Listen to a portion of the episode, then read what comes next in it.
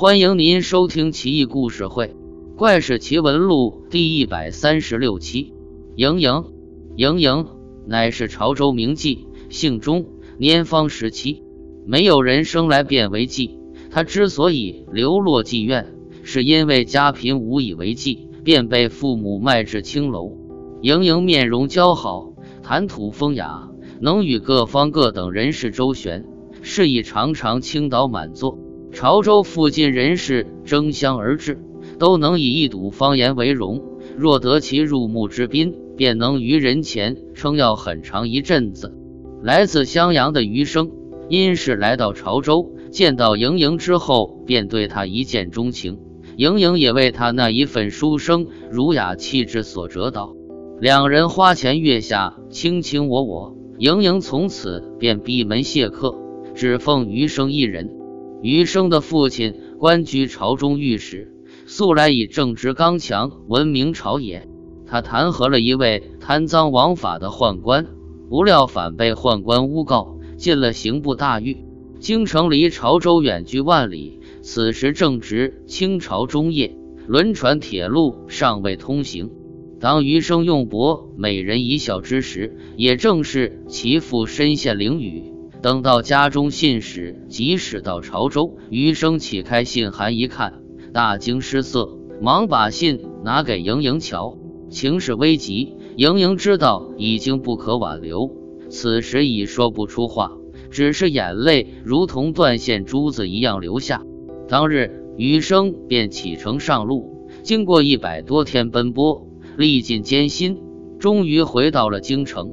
而此时，他的父亲却已死在狱中一个多月了。余生看着那荒芜的孤冢，又看看破败的余家，萧瑟荒凉，病宫凄绝，既无手书，又无遗言。余生悲痛欲绝。后来，他探听到父亲的死源于某宦官，而直接杀死父亲的则是刑部某郎中。他此时方才明白，父亲是被诬陷致死。余生悲痛万分之下，扶棺归乡安葬。而后，他变卖所有家财，浪迹江湖，一心只想报仇雪恨。此时，某郎中经宦官的斡旋，已升为江宁的粮道官。余生精心化妆一番，跟踪到了江宁，更名改姓，做了一名故宫。辛苦的劳作锻炼了他的心智，磨砺了他的精力。却丝毫没有让他忘却杀父之仇。不久之后，他以为时机成熟，便想混到某郎中的府邸行事，不料却被郎中的仆人将他当作贼抓了起来，痛打了一顿。两天之后，才将他给释放。一段时间之后，治军检阅水师返回江宁，按惯例，江宁官吏都需到到郊外迎接。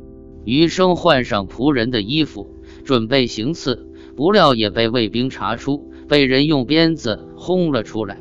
余生两次受阻，抑郁寡欢，便替人在秦淮河里划船。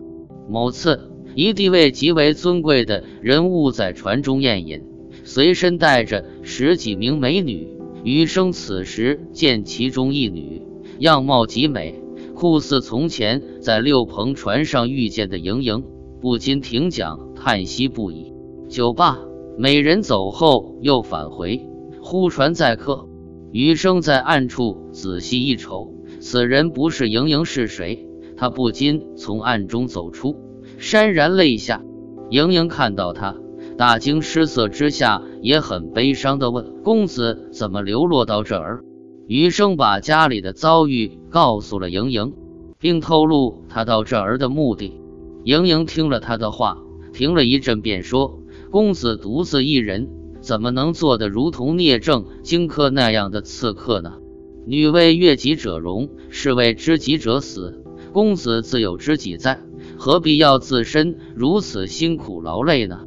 说完之后，便摘下手上镯子，交给余生。余生此时正处于困窘之地，又被仇恨冲昏了头脑。当时也没来得及多想，就贸然接受了镯子。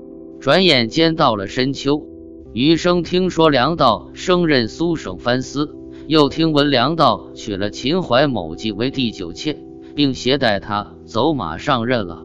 余生经过一番细细打探，原来那梁道所纳的妾，就是往日传中所遇的盈盈。最初听说之时，余生极为愤怒，但在仔细思考一番后，终于明白了他的动机，高兴地拍着桌子跳了起来。但也忧虑，她一个弱女子，能否能办成此事，还是个未知。